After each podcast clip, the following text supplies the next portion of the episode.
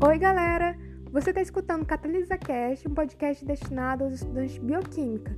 No episódio anterior, falamos sobre os aminoácidos e a sua importância. Agora vamos aprender como que um bocado de sequência de aminoácidos formam as proteínas. As proteínas desempenham quase todos os processos que ocorrem em uma célula, que desempenham inúmeras funções. Se tudo isso fosse uma empresa, os aminoácidos seriam os empregados que ralam e dão tudo de si, e as proteínas seriam os boss, os representantes, sabe? Elas são as macromoléculas biológicas mais abundantes no nosso corpo, onde milhares de tipos diferentes podem ser vistos em uma única célula. Algumas funções são encontradas em lugares inesperados, como por exemplo a luz produzida pela bundinha dos vagalumes, sabe? Ela é o resultado de uma reação envolvendo a proteína luciferina e o ATP, catalisado por uma enzima luciferase. Já no nosso corpo são derivados de proteínas os hormônios, os anticorpos, os transportadores e receptores de membranas, entre outros. Para tudo existe proteína. É igual aquele melhor amigo que você tem, que sempre vai estar tá lá, mesmo que você não aguente mais ver a força dele. Não tem jeito, meu povo. Para tudo que você for imaginar, a proteína vai estar tá se metendo no meio. E a sua função vai depender totalmente da sua estrutura. Vai desde a estrutura mais simples, como a primária, até a mais complexa, como é o caso da quaternária. A primária vai ser a mais simples, vai conter apenas uma sequência linear de aminoácidos, unidos por ligação peptídica, que é um tipo de ligação covalente. Ou seja, quando era criança, toma bastante sustagem kits para ficar com a ligação forte e estável. Além disso, essa ligação tem caráter de dupla ligação, ou seja, a ligação vai ser mais curta e rígida. Para ficar mais fácil, a gente imagina uma corda com vários nós. A corda representa a proteína, já os nós os aminoácidos. Mas não se engane, apesar de ser pão com ovo, se der uma coisa errada nessa sequência, vai ser responsável por inúmeras doenças genéticas, como anemia falciforme. Ela é tão bolada de um jeito que ela é que vai definir a estrutura terciária. A partir da secundária começa a frescura, e é nela que vão ser encontrados dois tipos de arranjos, que são a alfa-hélice e a beta-folha pregueada. A alfa-hélice é a conformação secundária mais simples, onde aquela fita simples de conformação secundária vai se enrolar igual uma espiral de um caderno, devido às interações que os hidrogênios das amidas e os oxigênios das carboxilas vão fazer entre si, e essa interação é feita por pontes de hidrogênio. E esse tipo de interação ela é fraca. Qualquer interferência de quem não tem nada para fazer para se meter ali vai abalar ela, podendo desfazer a estrutura. Outra coisa que pode abalar a estrutura é aminoácido com cadeia lateral carregada. Então, se a proteína tiver muitos desses aminoácidos, por ter muitas cargas iguais, vão se repelir e, consequentemente, vai impedir que ela fique enroladinha. O mesmo ocorre quando há um exagero de cargas, pois a coitadinha vai se enrolar mais do que devia. Além disso, o aminoácido prolina e aminoácidos com cadeias muito grandes, como o triptofano, vão poder desestruturá-la. Já a beta-folha vai ser mais complexa. Sua estrutura é quase totalmente estendida, cheia de dobrinhas. É como um leque, aquele que a gente usa para abanar, ou até mesmo um protetor solar para o painel do carro, sabe?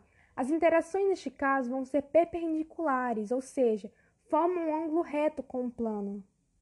Nessa conformação, vamos encontrar dois tipos de ligação que estabilizam a estrutura: ligações iônicas e pontes de hidrogênio. Aqui, ao contrário da alfa-hélice, é um ambiente que vai aceitar geral. Por exemplo, cadeias laterais carregadas, aqui é bem-vindo. Certos aminoácidos vão favorecer as pregas da estrutura, como é o caso da prolina e da glicina. Já a estrutura terciária vai corresponder ao dobramento da cadeia sobre si mesma, no qual vai assumir uma conformação tridimensional. E a partir desse ponto, dessa estrutura, é que vai permitir a proteína exercer sua função. É como se a gente pegasse novamente aquela corda e enrolássemos até não poder mais enxergar os nós. Nessa estrutura vão ser encontradas cadeias laterais hidrofóbicas e hidrofílicas.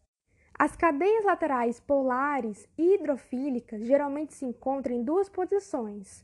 Na superfície fazem interações com o meio aquoso através de pontes de hidrogênio e ligações iônicas e no interior da proteína fazem interações entre si através de pontes de hidrogênio e interações eletrostáticas. Essas que ficam no interior fazendo interações entre si são muito importantes, pois elas não vão fazer interações com a água no meio externo, impedindo que essa água entre para dentro da proteína e desfaça sua estrutura. Já as cadeias laterais apolares e hidrofóbicas vão estar apenas no interior da proteína, interagindo entre si também. Com isso, a gente pode resumir que as interações que estabilizam a estrutura são interações hidrofóbicas, pontes de hidrogênio interações iônicas e tem mais uma, pontes de sulfeto, que é um tipo de ligação covalente. E por último, temos a estrutura quaternária, que é só para quem tem pulseirinha VIP, meu amor. Ou seja, nem toda proteína vai ter esse tipo de conformação. Pode ter apenas a terciária, mas a quaternária é só para quem pode. Vai ser a junção de duas ou mais cadeias polipeptídicas idênticas ou não. Voltando àquele exemplo da corda, é como se eu pegasse outra corda de outra cor e juntasse com a corda que eu já tinha. A sua estrutura vai ser mantida através de interações não covalentes, pontes de hidrogênio, ligações iônicas e interações hidrofóbicas. Mas por que é necessário a proteína se enrolar? Será que ela é tão tímida que precisa se esconder? Por incrível que pareça, meu povo, isso não é o motivo.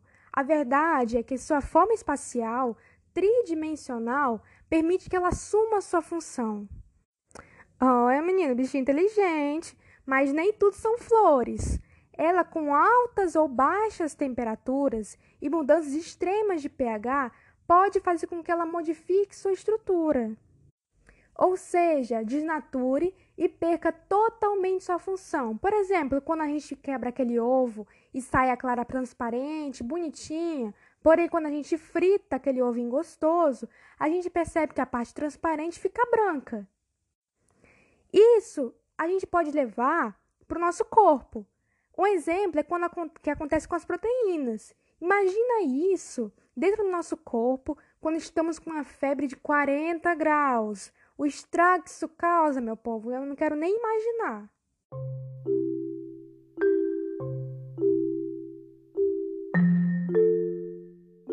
Bom, galera, eu vou ficando por aqui. Eu espero que eu tenha ajudado um pouquinho no estudo de vocês. Boa sorte nos estudos e até o próximo episódio. Falou!